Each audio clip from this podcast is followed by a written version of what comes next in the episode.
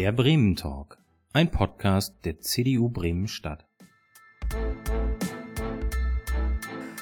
Hallo, herzlich willkommen zum heutigen Bremen Talk. Schön, dass ihr wieder eingeschaltet habt. Ich freue mich auch, wenn ihr jetzt live dabei seid und auch äh, für alle die, die das tatsächlich heute Abend oder übers Wochenende gucken. Schön, dass ihr beim Bremen Talk wieder dabei seid.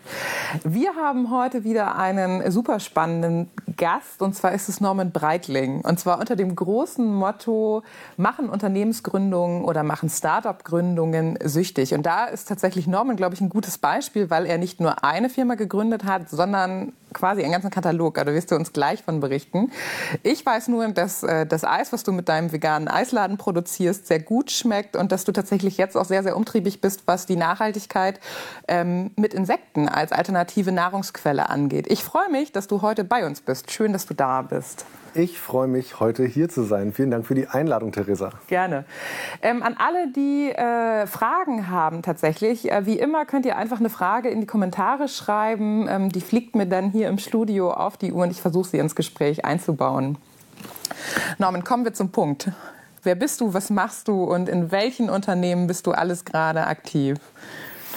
Ja, wer bin ich? Äh, ich bin Norman Breitling. Ich bin 40 Jahre jung, alt. Ich habe äh, eine kleine Tochter, die ist jetzt 14 Monate alt. Aktuell bin ich sogar Vollzeitpapa, weil wir das mit der äh, Kita-Eingewöhnung nicht hinbekommen haben. Ich glaube, das ist Corona geschuldet. Einfach zu wenig Sozialkontakte und deswegen habe ich sie jetzt erstmal wieder aus der Kita rausgenommen und werde sie dann nochmal zum 1. Juli wieder in die Kita bringen. Ähm, was mache ich? Ja, wo, wo soll ich anfangen? Wir sind ja live. Ähm wir sind live. Wir können starten ähm, bei deinem Ursprung. Das heißt, du bist gestartet mit einer Werbeagentur, mit Brand Fischer hier in Bremen, richtig? Ja, ganz genau. Also gestartet bin ich erstmal gebürtig in Dessau und mit neun Jahren dann nach Bremen gekommen. Habe hier mein Abitur gemacht, äh, habe mal ganz kurz Jura anstudiert gemerkt, ist nicht meins und äh, habe dann eine Werbeagentur gegründet vor, ähm, ich glaube, fast 20 Jahren. Damals war ich 21 Jahre alt und äh, genau, das habe ich eigentlich auch so die ersten 10, 15 Jahre lang tatsächlich gemacht, ausschließlich. Und äh, war aber schon immer sehr interessiert an allen möglichen Dingen und habe natürlich auch immer mal so kleinere Projekte gestartet. Ähm, dass das dann zu irgendwann einer Seriengründung oder Serial Entrepreneurship ausartet, konnte ich nicht ahnen. Ähm, genau, aber gestartet bin ich mit der Werbeagentur. Und dann kam ja, glaube ich, aus der Werbeagentur deine ersten Ausgründung. Ne? Also ich glaube, GIDA, GIDA ist richtig, glaube ich. Das heißt, ähm, in der Werbeagentur hat man viel zu tun und das kann ich ja auch aus meinem beruflichen Alltag sagen mit Datenschutzrichtlinien. Ja. Das heißt, was habt ihr euch mit GIDA überlegt? Stimmt, das waren, ähm, ich glaube, alle Ausgründungen sind irgendwelche Problemlösungen gewesen. Okay. Äh, genau, GIDA, GIDA firmieren wir übrigens gerade um in Jura Fox, äh, okay. weil es klingt cooler und äh, GIDA ist gleichzeitig das türkische Wort für Essen. Da gibt es einfach zu viele Treffer bei Google, wenn man das sucht. ähm, Genau, ähm, wir haben dann ein Problem gelöst für uns. Wir hatten zu dem Zeitpunkt äh, in der Werbeagentur rund 150 Webseiten gemacht und als die Datenschutzgrundverordnung 2018 kam, haben wir uns oder habe ich mir überlegt, äh, morgens unter der Dusche äh, ist mir eigentlich eher so dieser Gedanke gekommen, wir müssen einfach etwas programmieren, was von ganz alleine Datenschutzerklärungen schreibt für Internetseiten, um unser, unser eigenes Problem zu lösen. Und ähm, dann habe ich quasi so nackt nass aus der Dusche meinem Programmierer in der Agentur eine WhatsApp-Sprachnachricht geschickt und habe gesagt, so hier, guck mal, ich habe die und die Idee, können wir da mal was machen? Und äh, Amir hat dann äh, in den nächsten zwei Wochen angefangen, da was zu programmieren. Und das Endergebnis ist jetzt eben ein sehr erfolgreicher Datenschutzbot, der vollautomatisch Datenschutzerklärungen äh, und Impressumstexte und Cookie-Consent-Banner erzeugt, weil das ist das Besondere daran. Mhm. Und deswegen finden Agenturen das eben auch so cool. Und unser eigenes Projekt ist dann quasi zu einer Firma geworden, wo andere Agenturen gesagt haben, hey cool, das wollen wir auch, das wollen wir auch nutzen. Und das System hat sich auch immer wieder verändert, weil natürlich alle dann mitgeredet haben und sagten, hey, das muss es noch können, das muss es noch können. Und so haben wir das immer weiterentwickelt. Genau. Das heißt, ähm, das ist ja tatsächlich etwas, was sehr nah an deinem, äh, an deinem Ursprungsberuf als ähm, Geschäftsführer einer Werbeagentur dran ist. Aber dann hast du dich ja tatsächlich irgendwann entfernt. Ich weiß gar nicht, ob nach Gida. Ich glaube, der Eisladen war das. Der Eisladen war, glaube ich, das nächste. Das ja. heißt, Eisladen, das ist mit Werbeagentur, das ist schon ein Stück weiter weg, oder? Ja, ich bin aber laktoseintolerant. Und so. äh, es hat also insofern doch schon ein bisschen was mit mir zu tun, weil es ja ein veganer Eisladen ist und äh, das ganze Nachhaltigkeitsthema natürlich auch für mich super wichtig ist. Wir machen seit 15 Jahren fast alles, äh, fast alle Umweltprojekte im Land Bremen, also alles, was man im Bereich ähm, Klimawandel, Stadtrat, Firmenfahrrad etc. hier im Land Bremen sieht, äh, ist irgendwie über meinen Schreibtisch äh, gewandert und deswegen ist mir dieses Thema Nachhaltigkeit eben auch super wichtig. Äh, und dadurch, dass ich eben auch noch laktoseintolerant bin, dachte ich, hey, ist doch eine ganz coole Sache. Wobei die Idee vom Eisladen ist gar nicht von mir, sondern von einem Freund von mir. Der kam aus dem Urlaub wieder und mhm. sagte, hey Norman, du bist doch immer so ein verrückter Typ. Ich hätte voll Bock, einen Eisladen aufzumachen. Und dann haben wir die Business Buddies GBR gegründet und den Eisladen Lou and Sue. Ja. Äh, Lou ist äh, mein Hund Luis und äh, Sue ist äh, der Name meiner Freundin. Ähm, und genau, und äh, so ist dann Lou und Sue entstanden. Und ich habe halt gesagt, lass uns aber dann nicht normale Ice Rolls wie in Thailand machen, sondern lass uns die vegan machen, weil dann sind wir halt auch noch ein bisschen besonders und wir haben was für die ganzen Laktoseintoleranten äh, auf der Welt wie mich, weil ich kann nie geiles Eis essen. Ja. Und so machen wir uns jetzt quasi unser eigenes geiles Eis. Oh, du bist laktoseintolerant, ich habe Heuschnupfen. Das Die Zeit ist Beginn. Sorry, Entschuldigung, das wird noch einmal passieren. Alles. Aber das heißt, ähm, geiles Eis aus Thailand, aber hier in noch besser und vegan. Aber du, was sind deine Fähigkeiten? Was bringt dich dazu, dass du ein guter Mensch bist, der Eis entwickelt? Ist es dein guter Geschmack? Ich glaube, ich, ich bin kein Eisentwickler. ich glaube, das ist aber auch bei keiner meiner Firmen so. Ich habe immer nur die Grundidee mhm. und äh, kann, kann quasi so aus diesen Bildern in meinem Kopf kann ich dann halt etwas machen, brauche aber immer Leute um mich herum, die etwas können.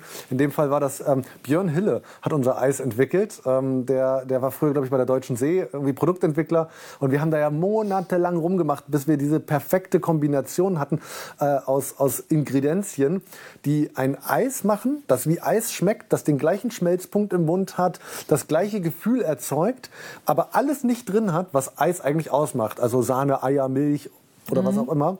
Äh, und Björn kam dann und hat irgendwie so, ich weiß nicht, vier Stunden lang den Mixer geschwungen in unserer äh, Küche und zack, war unser Eis geboren. Und ähm, ja, was in dem Eisladen passiert ist, dass die Leute sich halt dann ihr Eis selber zusammenmischen. Das heißt, ich bin gar nicht derjenige, der das Rezept macht, okay, cool. sondern die Kunden vom Eisladen. Die sagen halt so, ja, ich hätte gerne ein Eis mit Himbeeren, Basilikum und Schokolade. Und dann probieren wir das aus und dann schmeckt das. Also Himbeer, Basilikum ist tatsächlich einer unserer Renner. Okay, ich habe es noch nie ausprobiert. Ähm, ich werde es tun. Ja. Aber was ich ja ganz spannend finde, ist ja, dass ähm, man muss ja einfach anfangen und man muss ausprobieren. Ich glaube, das nennt sich äh, validieren oder immer wieder auch ähm, ausprobieren, ähm, nach, nach Meinung fragen und nochmal ausprobieren, ne? bis man dann irgendwann einen Punkt hat, der gut ist. Ist das was, was du auch aus deiner äh, Zeit, also aus deiner Tätigkeit als Geschäftsführer der Werbeagentur oder auch aus dem Datenschutzprojekt, was du da auch in etwa ähm, gemacht hast? Oder ist es tatsächlich das erste Mal wirklich in der Produktentwicklung beim Eis aufgetreten? Ich glaube, machen war schon das Stichwort, was du gerade mhm. gesagt hast. Also machen ist, äh, ist äh, der wichtigste Faktor beim Gründen. Okay. Weil ich glaube, da draußen sind so viele Menschen mit so geilen Ideen. Ja. Und ähm, also als, als Gründer zu prokrastinieren, äh, ist, glaube ich, das, der schlimmste Fehler, den man machen kann. Man muss einfach loslegen. Und wir haben das halt einfach gemacht. Als wir uns überlegt haben, wir machen einen Eisladen, war das irgendwie Freitag und wir hatten Montag eine Eismaschine bei uns stehen. Ich mache die Dinge immer sofort. Okay. Und ich probiere sie einfach aus. Und wenn sie nicht klappen, dann war es keine gute Idee. Und dann ist auch nicht so schlimm, weil zur Not verkauft man halt den Eisladen einfach oder also die Eismaschine wieder. Äh, und zur Not hat man halt mal 10 Stunden oder 20 Stunden Programmierzeit in irgendwas investiert und wir probieren das einfach aus. Und am Ende entsteht sowieso immer mit ganz vielen anderen Menschen was richtig Gutes daraus. Manchmal ist es gar nicht so die Grundidee, sondern sie wird weiterentwickelt. Bei unserer Insektenfarm, wahrscheinlich wirst du mich das auch genau, gleich fragen. Genau, jetzt gleich werden wir weitergehen zur Insektenfarm, weil das ist ja tatsächlich, dann warst du so in der Lebensmittelwelt. Also so ähm, das heißt, du hast gesagt, das Nachhaltigkeitsthema nimmt dich mit. Du hast veganes Eis gemacht und dann müssen wir jetzt tatsächlich, und ich finde, das ist tatsächlich eines deiner spannendsten Projekte. Muss ich, ich auch. ja auch als Beobachter aus der Außenrolle muss man das ja ähm, dann nochmal mitmachen. Das heißt, dann hast du dir ja wieder jemanden gesucht. Also du, ihr, ich sage einfach, ihr hattet eine Idee und heute macht ihr aus einer besonderen Fliege Tierfutter. Ist es richtig kurz zusammengefasst, oder? Ja, würde ich sagen. Ist richtig kurz äh, gut zusammengefasst. Ich kann es aber ausführen. Wenn du Führ das gerne mal aus und erklär uns mal so ein bisschen Hintergründe, weil der Weg ist ja tatsächlich irgendwie, äh, also man sieht so ein bisschen roten Faden, aber auch nicht so ganz deutlich. Nee, nee, es ist, es ist schon, schon sehr, sehr konfus. Ähm, also vor, vor der Insektenfarm Farm Cycle kam noch eine andere Gründung dazwischen, aber äh, okay. äh, von der kann ich ja später sonst noch mal erzählen. Aber da war es tatsächlich so, da haben wir ganz lange drauf rumgedacht. Also diese Idee, Insekten zu züchten, um daraus ein Entwicklungshilfeprojekt mhm. zu machen, um daraus möglicherweise etwas zu generieren, was die ganze Welt dazu befähigt, Probleme zu lösen, die es auf der ganzen Welt gibt, nämlich Reststoffentsorgung und Ernährung von Tieren mhm. und dann Schrägstrich natürlich Ernährung von Menschen wiederum. Ja. Das war so die Grundidee, die wir hatten. Da haben wir zweieinhalb Jahre darauf rumgedacht. Die Idee hat, dazu hatte ein Mitarbeiter bei mir aus der Agentur, auch der Amir, okay. der, der, Programmierer, äh, der kam mit der Idee auf mich zu ähm, und ich fand das sofort mega geil und dachte halt, okay, alles klar. Das ist aber ein Riesending. Wenn wir das angehen, das können wir nur groß. Mhm. Und wenn es sehr, sehr groß angegangen werden muss, braucht man, glaube ich, echt viele Leute um, um sich herum oder wahnsinnig viel Geld. Ähm, ja. und, und, beides hatten wir dann in dem Moment natürlich nicht. Und deswegen haben wir auf der Idee lange rumgedacht. Und dann hat Jan Wessels von Bremen Startups, äh, den ich absolut schätze und der einer, einer, einer der, der kreativsten Köpfe hier in Bremen ist, was die Startup-Szene angeht, äh, hat er ähm, mich auf einer Veranstaltung mit jemandem zusammengebracht, der auch mit Insekten etwas in Bremen gemacht hat, zu dem Zeitpunkt schon, mhm. äh, mit Florian Behrendt. Ähm, der züchtet Grillen in, äh, äh, für die menschliche Ernährung. Und Jan sagte auf der Veranstaltung, hier, Florian, guck mal hier, das ist der Norman, der hat irgendwie so eine Idee mit, mit Insekten, der will da irgendwas machen, der denkt da schon eine ganze Weile drauf rum, tut euch mal zusammen. Und Florian sagte dann so, du, lustigerweise habe ich über die, jetzt sage ich dir, wie das Insekt mhm. heißt, die schwarze Soldatenfliege. Ach ja, genau. Äh, lustigerweise habe ich über die schwarze Soldatenfliege meine Bachelorarbeit damals geschrieben. Ich bin Agrarwissenschaftler. Hi. Und ich so, hi, ich bin Norman. Und, so, und dann war es am Ende so, okay, wenn, wenn wir beide gleichzeitig die verrückte, die gleiche verrückte mhm. Idee haben, dann müssen wir es jetzt einfach machen. Und das war, äh, glaube ich, Anfang des Jahres, letztes Jahr. Und dann haben wir losgelegt und äh, haben uns erstmal so ein paar Leute um uns herum mhm. geschart. Äh, Leute ähm, aus verschiedenen Fachbranchen, aber eben auch Leute, ähm, wir haben uns ein Family Office noch mit dazu geholt und äh, Leute, die halt Geld haben, Leute aus der Aquakultur und haben mit ganz vielen Menschen gesprochen. Immer am großen runden Tisch, immer ganz offen. Das ja. ist auch, auch vielleicht auch so ein ganz wichtiges Thema. Ich bin immer super offen äh, was alle Themen angeht. Also ich mache nie irgendwie so heimlich, heimlich und ja. dann gucken wir mal, sondern ich rede einfach mit jedem darüber, weil das kann nur was bringen. Weil dann kommt plötzlich so ein Jan Wessels um die Ecke und sagt, hey Florian, das ist der Norman, der will irgendwas mit Insekten machen. Und im Mai letzten Jahres haben wir uns dann tatsächlich entschieden, ähm, diese Farm aufzubauen, diese Insektenfarm. Und im August haben wir dann unser Gebäude bezogen, eine Halle in Seebaldsbrück. Und jetzt haben wir ca. 300 Millionen schwarze Soldatenfliegenlarven, die dazu in der Lage sind, äh, täglich zwei bis drei Tonnen organische Reststoffe aus der Agrar- und Lebensmittelindustrie zu entsorgen mhm. zu fressen. Ähm, und das ist ein super spannendes Thema, weil wir bekommen unsere Reststoffe aus so vielen Industriezweigen von Unternehmen, die teilweise mit diesen Reststoffen nichts mehr anfangen konnten. Nehmen wir mal Kaffee. Wir bekommen zum Beispiel Kaffee von einer großen Kaffeerösterei hier in Bremen, ähm, die daraus Instant-Kaffee produziert haben mhm. und die Reststoffe äh, können, das ist halt ein richtiger Reststoff, daraus kann nichts mehr gemacht mhm. Aber unsere Larven lieben das. Wir bekommen von äh, den Biomärkten, vom Großmarkt in Bremen, bekommen wir die äh, Gemüse- und Obstreste, Sachen, die im Handel nicht mehr verkäuflich sind, weil sie nicht mehr ansehnlich sind. Und die müssen halt entsorgt werden, fachgerecht. Und wir können genau das eben tun. Und ähm, wir mischen dann einen Brei, füttern unsere Insekten. Mhm. Und die Insekten wachsen innerhalb von zwei Wochen ziemlich schnell zu einer ordentlichen ja. Größe heran. Und diese Insekten werden dann verarbeitet zu zum Beispiel Hundefutter, Igelfutter, äh, ähm, Hühnerfutter, Schweinefutter. Und damit löst man ein ganz großes Problem. Und das ist der Ansatz vom Farm Cycle. Ja. Wir wollen dafür sorgen, dass der Sojaanbau auf der Welt reduziert werden kann. Denn aktuell ist es so, dass alle sechs Sekunden eine Fläche so groß wie ein Fußballfeld Regenwald abgeholzt wird, um ja. dort Soja anzubauen. Und dieses Soja geht zu 96 Prozent auf der ganzen Welt ins Tierfutter. Das heißt, es wird über den ganzen Planeten gekarrt. Und wir können mit unserer Insektenfarm eine regionale, dezentrale ähm, alternative Proteinquelle schaffen, die genau so wie Soja funktioniert. Und das gleiche ist mit Fischmehl. Also ja. aktuell läuft ja auf Netflix diese Doku Seaspiracy. Wir hatten tatsächlich vor einigen Wochen äh, den Sea Shepherd. Sea Shepherd hier. Den, ich, äh, ich, will die unbedingt unterstützen. Ich brauche einen Kontakt zu denen. Ich finde Sea Shepherd so geil. Als ich die Doku gesehen habe, habe ich gleich mit meinen Gesellschaftern besprochen, wir unterstützen mit Farm Cycle jetzt Sea Shepherd in irgendeiner Form und wenn es finanziell ist. Also äh, ich finde die super geil. Nee, wir hatten den äh, Deutschland-Geschäftsführer und was auch viele Leute nicht wissen, ist, dass das äh, Deutschland-Office von Sea Shepherd hier in Fegesack Ja, ich war da schon. Ja, aber was ich ja total gut finde, ist bei, bei Farm Cycle, es scheint so ein bisschen ja als wäre es dein größtes Projekt. Kann man das so bezeichnen? Also natürlich deine Werbeagentur, die hatte ich viele Jahre begleitet, aber jetzt so von den Gründungen hat sich das tatsächlich größenmäßig immer weiter gesteigert, oder?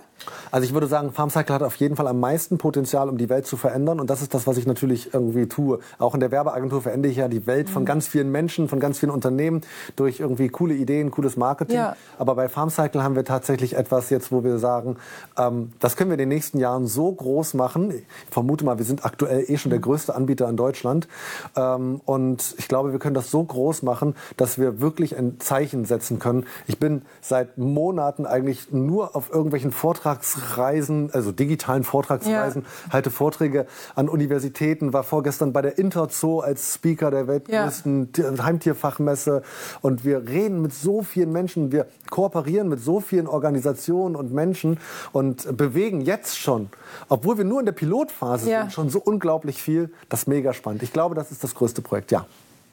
Äh, was so cool ist, ist, dass du immer wieder erzählst, du triffst immer wieder auf Leute. Also Menschen sind irgendwie der noch rötere Faden in deiner Geschichte. Also sowohl von der Werbeagentur als auch über äh, Gida, jetzt Jurafox, ja. dann kommt ähm, Luen Su und jetzt kommt äh, Farm Cycle. Das heißt, du sprichst immer, du sagst immer, du hast eine Idee, sprichst dann Leute und holst Leute zusammen oder diskutierst mit Leuten, um Wissen zusammenzuholen. Genau. Ist das tatsächlich, ähm, ist das das Geheimrezept für, für, dein, für deinen Ideenquell oder? Also es ist mein Geheimrezept. Okay. Ich, ich, weiß nicht, ob das bei anderen auch so ist, aber ich glaube, man braucht einfach schlaue Köpfe und zwar viele schlaue Köpfe um sich herum, um Probleme zu lösen. Und ich glaube, die besten Gründungen, die besten Startups sind Startups, die irgendein Problem lösen, weil wir brauchen halt nicht irgendwie den zehnten Eisladen äh, in einer Stadt, der einfach dann ganz normales Eis macht. Mhm. Und ich glaube, wir brauchen jetzt auch nicht den zehnten äh, Fischmehlhersteller, wenn es eine Alternative gibt. Und ich glaube, bei mir ganz wichtig ist, dass ich ich kann ja nichts. Also ich habe ja nichts gelernt oder so. Also das stimmt jetzt auch nicht nee, da, ganz, ne? Aber ich habe ja nicht, also ich habe ja keine Ausbildung, kein Studium. Ja. Ich bin kein äh, Agrarwissenschaftler. Ich bin kein Biologe, ich bin kein Chemiker. Und ich brauche halt natürlich Menschen mit Know-how um mich herum.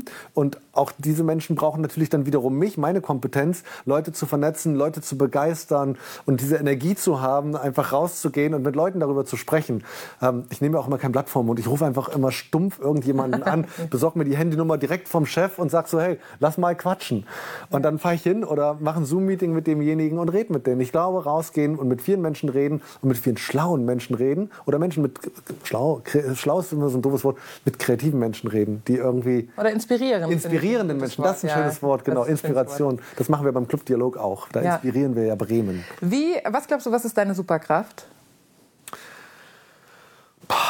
Ich glaube, das, worüber wir gerade gesprochen haben, ist meine Superkraft. Ähm, Menschen zu finden, die gut zusammenpassen, um dann daraus was zu entwickeln oder äh, ein Startup auszugründen, die Welt zu verändern oder.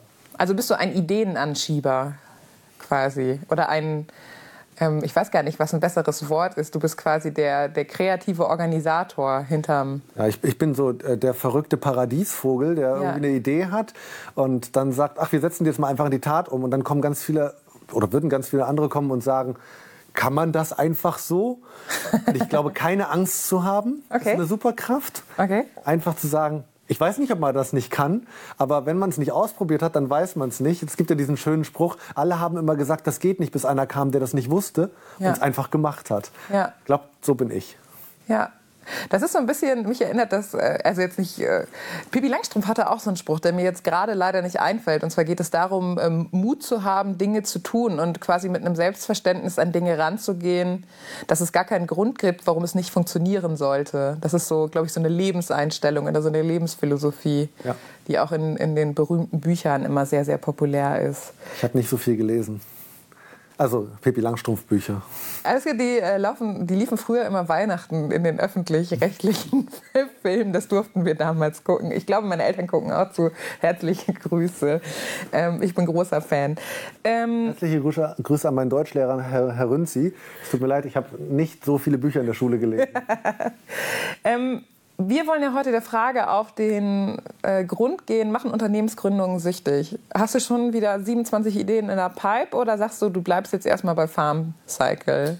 Na, wir haben ja ein Unternehmen übersprungen und lustigerweise so. komme ich ja auch gerade von einer neuen Unternehmensgründung, also quasi just von da hierher. Ach, perfekt. ähm, naja, was heißt süchtig? Also ich glaube, am Anfang muss man sich auch erstmal eingrooven. Ich mhm. glaube nicht, dass man irgendwie von der Schule heraus äh, loslaufen kann und sagen, so, ich gründe jetzt mal sechs Firmen, so wie ich das jetzt gemacht ja. habe. Ähm, aber wenn man irgendwann so in diesem Fahrwasser ist und wenn man weiß, wie es funktioniert, mhm. wenn man weiß, wie diese ganzen Dinge bei einer Gründung funktionieren, weil Gründen selber, Gründen selber macht ja keinen Spaß. Also da hast du ja nur Bürokratie. Erstmal sitzt du ewig bei irgendeinem Notar rum, der liest dir einen Haufen Kram vor, den du nicht verstehst. Ähm, also das, das ist, glaube ich, eine Sache, die jetzt nicht so interessant ist. Aber diese Energie, diese Anfangsenergie, ja. deswegen sind zum Beispiel auch diese ganzen Start-up-Events, die finde ich halt so mega spannend. Ich bin oft mhm. da als Coach oder als Jurymitglied dabei, weil ich so diese Energie und diesen Spirit der Gründer aufsaugen möchte. Ich bin wie so ein Energiesauger, ja. der da rumläuft, weil mir das so unglaublichen Spaß macht zu sehen, sehen, welche Freude oder auch welche, welches Leid oder welche Hürden man dann in so einer Gründung hat. Aber wiederum, welche Euphorie man aufbringen kann, wenn man diese Hürde genommen hat. Oder wenn man plötzlich mittendrin gemerkt hat, okay, das war nicht die Lösung, aber die ist es jetzt. Und dann ändert sich manchmal auch ein Geschäftsmodell. Also bei uns ist ja auch so. Ja. Unsere Idee von FarmCycle war ja eigentlich ganz anders. Ja. Wir, wir, wollten damals ja eine aquaponische Farm mit einem, äh, äh, mit einem Vertical Garden und, und mit, einer, ah, okay. äh, mit der schwarzen Soldatenfliege kombinieren. Und es ist auch noch nicht ähm, also das Ding ist noch nicht ad acta gelegt. Also ja. es kann sein, dass wir das irgendwann noch mal machen. Aber jetzt haben wir halt erstmal das mit, äh, mit, mit, äh, mit der schwarzen Soldatenfliege gemacht. Und wir lösen jetzt erstmal das erste große Problem. Ja. Wie kriegen wir die Viecher dazu, dass sie essen? Haben wir geschafft. Also deswegen sind wir ja so erfolgreich, wie wir. Welche Firmengründung haben wir übersprungen? Ähm, Initiative Guter Arbeitgeber. Okay. Ein äh, Freund von mir, ein Schulfreund von mir, hat mich irgendwann angerufen und hat gesagt, hier, ich brauche irgendwie einen strategischen Partner. Ich habe mit einem Professor zusammen da sowas am Laufen. Wir machen ähm, Mitarbeiterbefragungen, hauptsächlich im Gesundheitssystem. Okay. Und äh, befragen dort dann äh, zum Beispiel Altenpflegeeinrichtungen, ambulante Pflegedienste, ja. Kindergärten, Begegnungsstätten. Und äh, wir machen mit denen dann äh, ein, ähm, eine, eine, eine Mitarbeiterbefragung im Format Paper Pencil. Also die Leute füllen Papier aus, wir digitalisieren das und geben denen das Ganze wieder zurück. Und sie haben jemanden gesucht, der das Ganze A automatisiert und ja. B eben so toll umsetzt, Backoffice-mäßig. Ja dass für die Einrichtungen quasi nichts mehr zu tun ist. Und die bekommen jetzt von uns ähm, Wahlurnen in ihrem Corporate Design, die bekommen Poster mhm. im Vorfeld. Wir strukturieren diese gesamte Befragung mit denen so durch, dass es für die am Ende ein großer Erfolg ist. Und das, also wir haben nicht mal eine Internetseite. Äh, wir sind super erfolgreich damit geworden. Wir machen das seit drei Jahren okay, und cool. ähm, wir betreuen äh, ähm, Verdi, die Lebenshilfe, diakonische Werke in ganz Deutschland, alle Flughäfen in Deutschland und machen mit denen halt diese Mitarbeiterbefragungen, digitalisieren das Ganze, geben denen die Auswertung. Dahinter steckt, wie gesagt, auch äh, der, der Professor mit seinem, mhm. mit seinem ganzen Fachwissen. Äh, und wir geben denen dann halt Handlungshilfen und haben cool. es sehr einfach gemacht das ganze Thema. Es ist, so, es ist so spannend. Immer wenn du von Unternehmensgründungen erzählst, dann erzählst du auch von den Menschen, die da ähm, mitgekommen sind. Und man, wenn man diese zuhört, dann denkt man immer so, ähm, oh Gott, der Tag hat 24 Stunden. Ähm, und du hast gesagt, du bist Vollzeitpapa. Gibt es das ab und zu, dass du sagst, boah, das wird mir jetzt hier alles zu viel? Oder du hast auch gerade gesagt, dass du so ein Energiesauger bist. Oder ziehst du quasi aus dem, was du tust, so viel Energie, dass du das auch einfach gerne und mit Leidenschaft machst, dass du es einfach durchziehst dann? Also dir gar keine Gedanken machst, ähm, dass die Zeit endlich ist. Ich glaube, beides ist richtig, was du gerade okay. gesagt hast. Ähm, also zum einen ist es natürlich ähm, effektiv sein. Mhm. Also ich mache nichts, was ineffizient ist. Ich habe ein relativ gutes Zeitmanagement. Mein Tag beginnt, glaube ich, ganz normal wie bei jedem anderen. Also ich stehe nicht um 5.30 Uhr auf und habe schon irgendwelche Meetings, sondern meine Tochter fängt um 7 Uhr, 7.30 Uhr an, irgendwie, irgendwie Geschichten im Bett zu erzählen. Um äh, 7 Uhr, äh, um 8 Uhr stehen wir dann auf, äh, machen Frühstück. 8.30 Uhr habe ich dann das Team-Meeting mit der Werbeagentur für eine Viertelstunde. Wir machen immer so Mini-Team-Meetings, mhm. weil wir ein Online-Projektmanagement haben. Das habe ich übrigens in allen Firmen auch, dass wir uns einfach ähm, digital organisieren. Ja. Und dass man einfach zu einem Zeitpunkt arbeiten kann und auch alles einsehen kann, wann man das möchte und man sich nicht eben an Arbeitszeiten halten muss. Ja. Und dann gehe ich eher tatsächlich so Lazy Day-mäßig in den Tag rein. Ich habe ähm, manchmal Termine, mhm. manchmal aber nicht. Also ich gehe dann halt spazieren ähm, in der Wachmannstraße, hole mir erstmal meinen Kaffee, mhm. äh, sitze dann ein bisschen in der Sonne, quatsch mit irgendwelchen Leuten und äh, ähm, ich glaube, das ist, das ist glaube ich mein wichtigstes Büroutensil. Das Telefon. Ja, also ein, ein, ein wichtiger Tipp, äh, wenn man so ist wie ich, man braucht immer Strom. Ja. Also mein Akku ist immer voll, sowohl vom Telefon als auch von mir. Ja. Aber ich bin eigentlich faul, muss man sagen. Also deswegen mache ich viele Sachen so remote, delegiere, gebe ja. kurz Antworten, schreibe irgendwas. Und ähm, wenn ich mal so wirklich konzentriert arbeiten muss, mache ich das tatsächlich dann zum Nachmittag oder Abend hin mhm. oder manchmal auch nachts. Also ich bin auch eine richtig coole Nachteule. Ja. Ähm, geht natürlich nicht immer. Wenn du morgens um sieben aufstehen musst, kannst du halt nicht bis zwei Uhr morgens am Rechner sitzen. Ja. Passiert mal, aber ich mache mich halt auch nicht kaputt. Ich lebe einfach viel zu gerne und ich arbeite ja auch nicht für Geld zum Beispiel. Ja. Ich, ich mache die Dinge so, wie ich sie mache, weil sie mir Spaß machen. Geld kommt halt von ganz alleine irgendwie. Also das ist ja immer so. Wenn Dinge Spaß machen, ja dann bezahlen dich Leute. Ich, ich habe eine, schöne, hab eine schöne Anekdote. Ich war ja eben gerade in Achim bei ja. dieser neuen Firmengründung und äh, beziehungsweise bei der Eröffnung so mit, mit Ministerin One und äh, alles hochamtlich. Und äh, dann sind die alle, wir haben so eine Fahrradstation. Also ich weiß nicht, ja. ob ich das erzählen kann. Äh, also wir haben so, ähm, also Amazon äh, hat jetzt in Achim ein neues mhm. Lager ja. und die haben halt jemanden gesucht, der eine Mobility-Lösung denen präsentiert für die letzte Meile. Mhm. Und äh, dann hat mich halt wieder ein Freund angerufen, und wie, das, gesagt, halt so wie das halt immer ja. so ist und hat gesagt, so hier hättest du Bock da mitzumachen und so. Und ich so, ja klar, warum nicht, was muss ich tun? Und dann habe ich mich halt in dieses Thema Mobility reingearbeitet und ich verspreche dir, da kommt Großes. Also wir haben Schon richtig geilen Shit in Planung. Und ähm, ja, dann war halt heute eben diese, diese ja. Eröffnung, weil wir haben denen jetzt halt diese 100 Fahrräder für die letzte Meile zur Verfügung gestellt. Also Stadt Achim mietet mhm. die bei uns, stellt die dann Amazon zur Verfügung. Die Mitarbeiter kommen mit dem Zug an. 1800 Mitarbeiter ja. sind da. Ähm, aktuell haben die jetzt 100 Fahrräder. Heute mhm. ging das da los. Und jetzt können die halt dann mit dem Smartphone so ihre Fahrräder und das GPS. Und also der, der mich angerufen hat, der ist voll fit, was diesen ganzen Internet of Things ja. angeht, wo ich wieder gar keine Ahnung ja. von habe. Äh, aber ich bringe halt wieder die richtigen Leute zusammen und habe das Ding jetzt schon wieder viel größer gemacht, als es eigentlich mal ursprünglich geplant war. Deswegen, da kommt, da kommt auf jeden Fall mehr. So, und dann sind die alle mit ihren, ihren Rädern losgeradelt und ich mit meiner Tochter mit dem Kinderwagen hinterher. die, ist auch immer, die muss auch immer dabei sein, Die ist oder? immer dabei. Die ist mhm. überall. Die ist auch auf der Farm dabei. Wenn wir Vorstellungsgespräche machen, habe ich die auf dem Schoß. Und ja. genau, dann sind wir da so los. Und dann ähm, sind wir durch die Achimer Innenstadt mhm. und dann bin ich in äh, so einen türkischen Gemüsemarkt rein und frag so, ich so, ey, kann ich bei dir, weil meine Tochter hatte Hunger, kann ich bei dir eigentlich eine Banane kaufen? Ich hatte die auch schon ja. in der Hand. Sagt er, brauchst nicht kaufen, nimm so mit. Oh. Voll süß, oder? Ja. Und dann habe ich gesagt so, nee, das will ich nicht. Und dann habe ich ihm Euro auf den Tresen ja. gelegt und bin halt gegangen. Und das ist das, was ich gerade als Metapher meinte.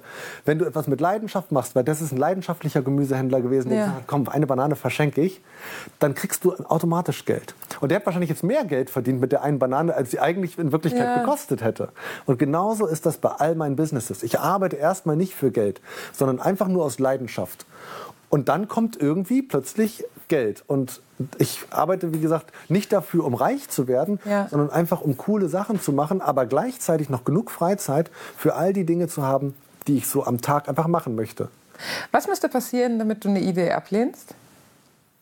Oder hast du oder lehnst du auch? Ja, ich lehne ganz oft Sachen ab. Ähm, also wenn ich nicht hinter dem Geschäftsmodell stehe, wenn, okay. ich, wenn ich denke, das ist jetzt ein, ein, ein reines Business, um Geld zu machen, wenn es da kein tieferen Sinn hinter gibt, wo man sagt, okay, wir lösen irgendwie ein Problem oder wir verändern irgendwie die ja. Welt. Und äh, Mobility und auch E-Mobility und Wasserstoffmobility sind ja Themen, die irgendwie sauspannend sind und die bewegen mich. Und deswegen ist das eine Sache, wo ich Ja sage. wenn jetzt einer kommt und sagt so, ja, lass mal eine Landingpage machen, wo wir dann irgendwie äh, Leute reinsammeln und dann irgendwie schnelles Geld verdienen können, sowas würde ich nicht machen. Da habe ich keine Lust. Also geht es dir auch schon um, um Purpose, also um den, den ja. tieferen Sinn und den Wert von Arbeit und äh, hast es gerade mit Last Mile, also mit den Fahrrädern erzählt, es geht dann auch wieder um Nachhaltigkeit. Das ist, ist, vielleicht ist das der rote Faden. Der ich glaube, Nachhaltigkeit ist der rote Faden. Nachhaltigkeit ist der rote Faden. Und du hast, glaube ich, ja auch, und das, ich, ich weiß gar nicht, ich habe irgendwann mal im, oder in der Recherche äh, so ein Bild von dir gefunden, ganz alt aus der Bildzeitung, wo du so einen Bienenschwarm, glaube ich, hattest auf deiner ersten Werbeagentur auf dem Dach oder so. Aber da bin ich jetzt nicht sattelfest. Ja, zwei, ja.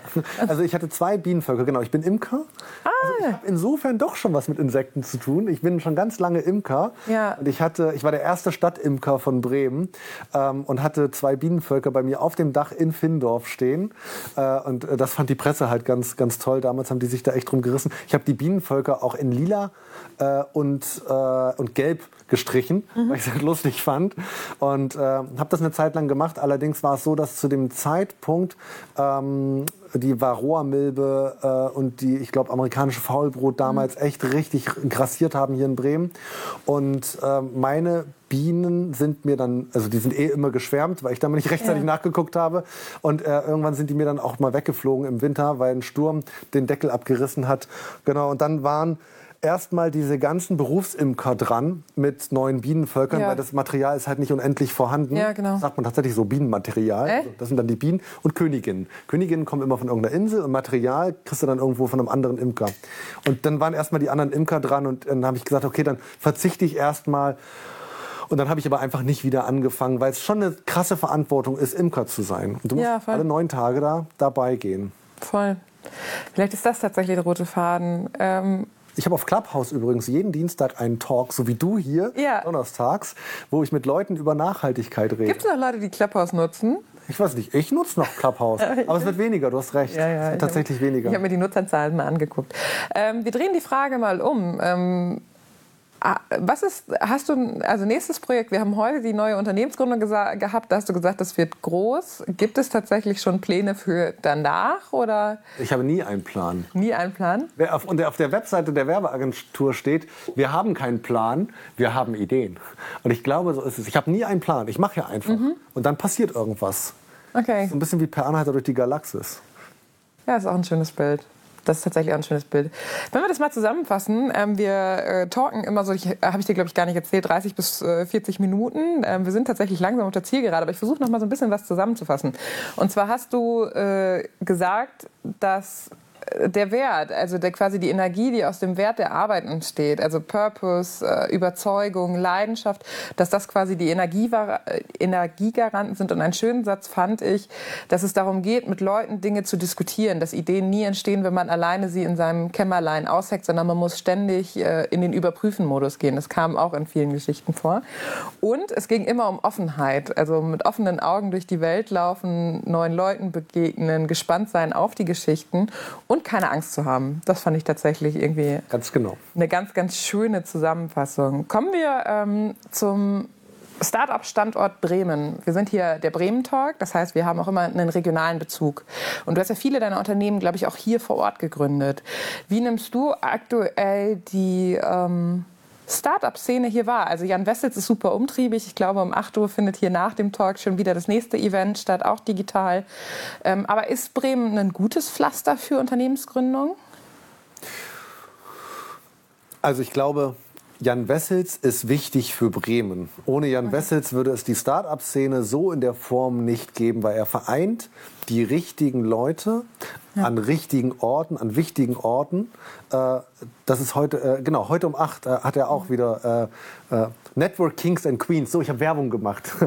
Network Kings and Queens, ein Format. Ich glaube, das ist gar, nicht, ist gar nicht von Jan Wessels, sondern es ist von äh, zwei Mädels, die bei, bei Jan irgendwie oder die mit Jan zusammenarbeiten. Ja. Die haben das selber gemacht. Die haben das gemacht.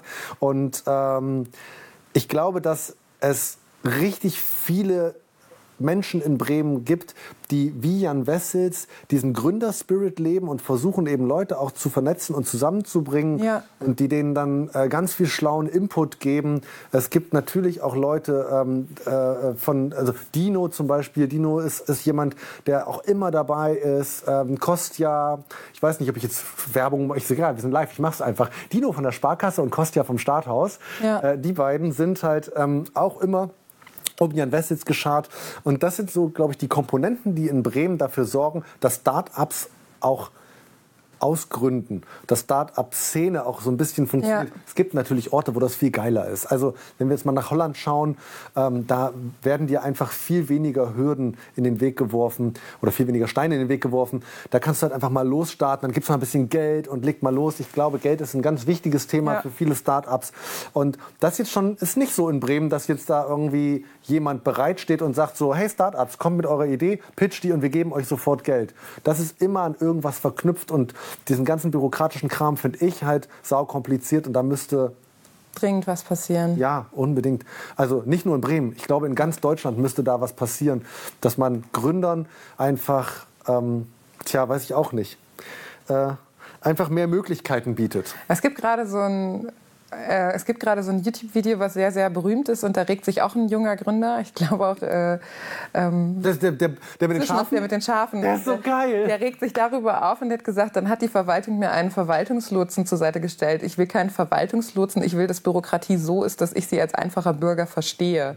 Und da hat er mir tatsächlich aus der Seele gesprochen. Und ähm, ich glaube, dass wir anfangen, also ich glaube, dass wir einfach das neu denken müssen. Also bei aller Liebe der Bürokratie, aber vieles erfüllt einen selbsterfüllenden Zweck. Und ich glaube, dass es notwendig ist, dass man das Ding von vorne nochmal aufrollt. Ja. Also vielleicht ist das ja eine deiner nächsten Ideen. Meinst du, ich, äh, ich versuche, ich bin ja bei den Wirtschaftsjunioren oder ich war bei den Wirtschaftsjunioren ja, ja im, im Arbeitskreis Existenzgründung, versuche da ja auch mal ein bisschen was zu mhm. bewegen, ähm, bin äh, viel in Schulen unterwegs gewesen. Ich glaube, Entrepreneurship müsste halt in Schulen auch ein Schulfach werden. Ich glaube, Schule müsste sich generell ändern. Also wie unterrichte ich, äh, so Lehrplan und so, aber das ist jetzt nicht meine Baustelle, ja. ähm, müsste sich verändern verändern. Und dann müsste daraus eben etwas Entbürokratisiertes entstehen, äh, was eben diesen ganzen Gründungswilligen dabei hilft, das so einfach wie möglich zu gestalten, ohne Bürokratie.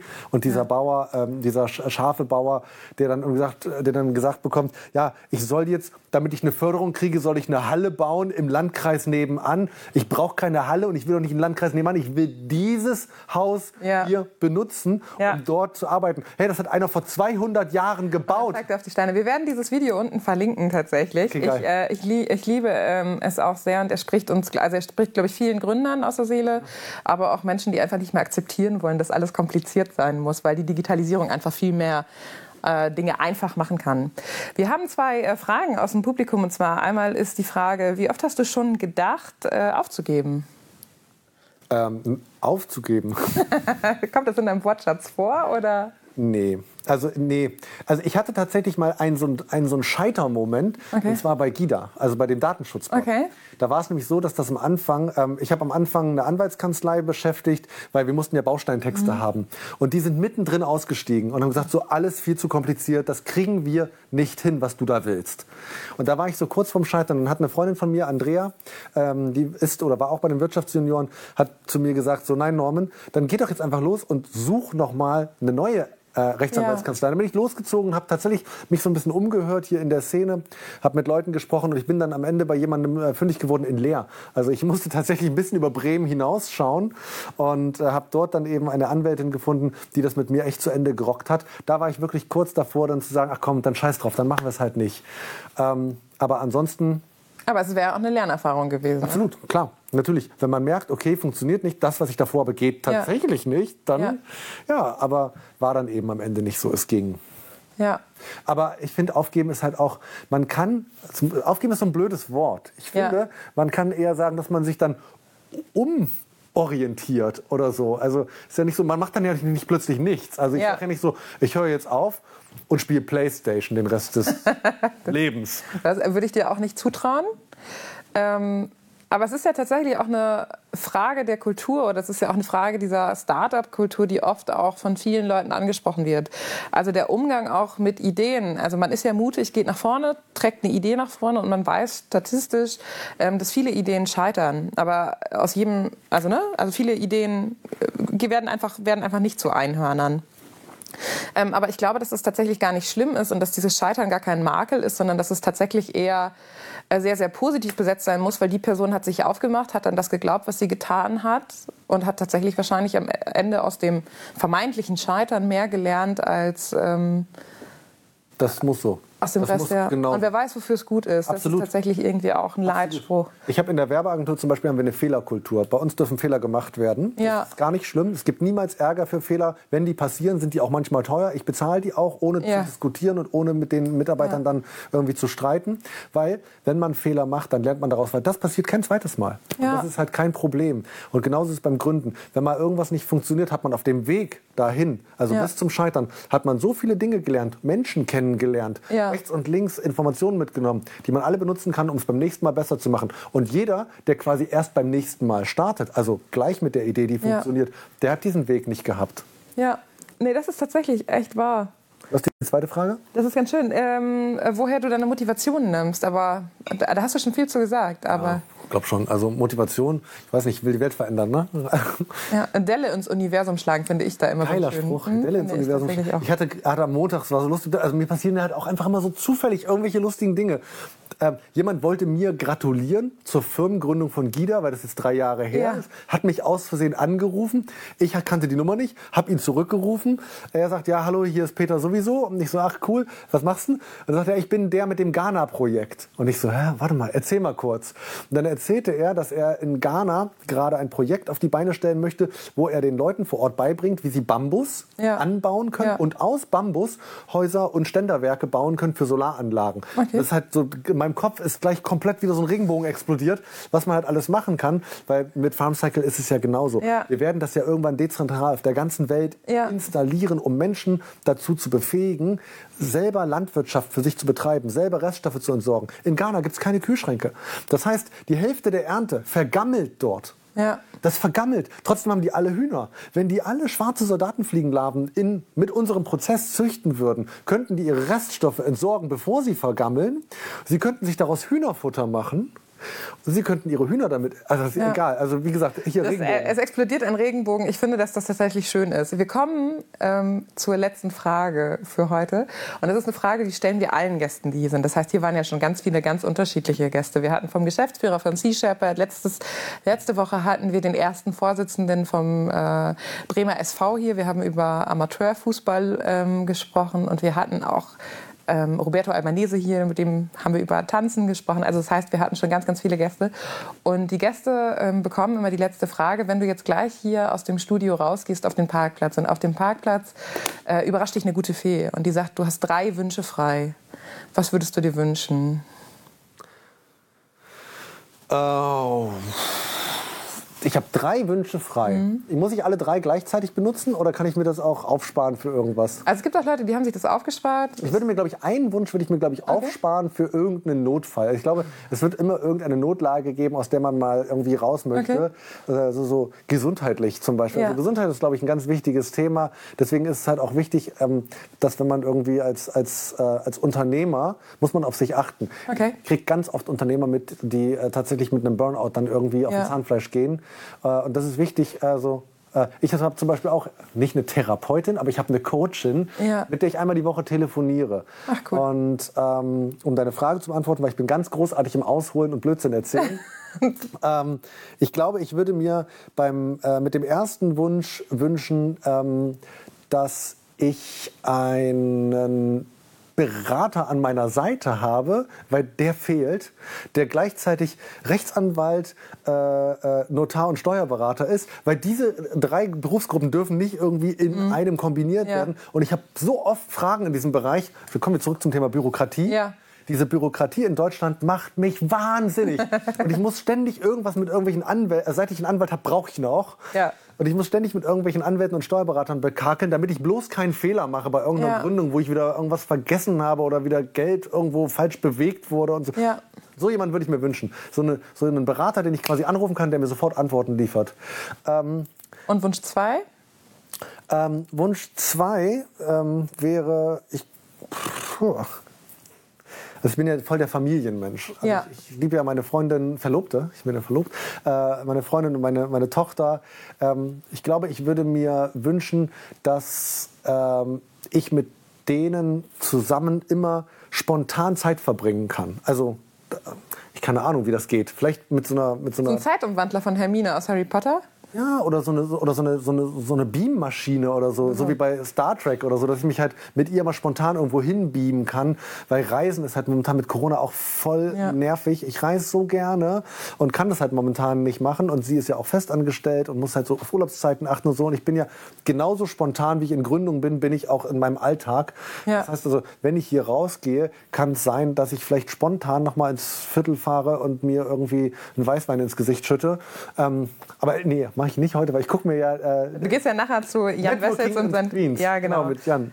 Aber ich finde das tatsächlich, ich habe heute einiges mitgenommen. Wir haben einiges zusammengefasst und ich glaube, wenn man diesen Talk, ähm, wir reden beide unfassbar schnell, vielleicht muss man ihn ein bisschen langsamer schalten, aber ich hoffe, dass die Zuschauer noch alles mitbekommen haben, dann sind da auch einige Ratschläge dabei, die man vielleicht auch an Leute weitergeben kann, die gründungsinteressiert sind.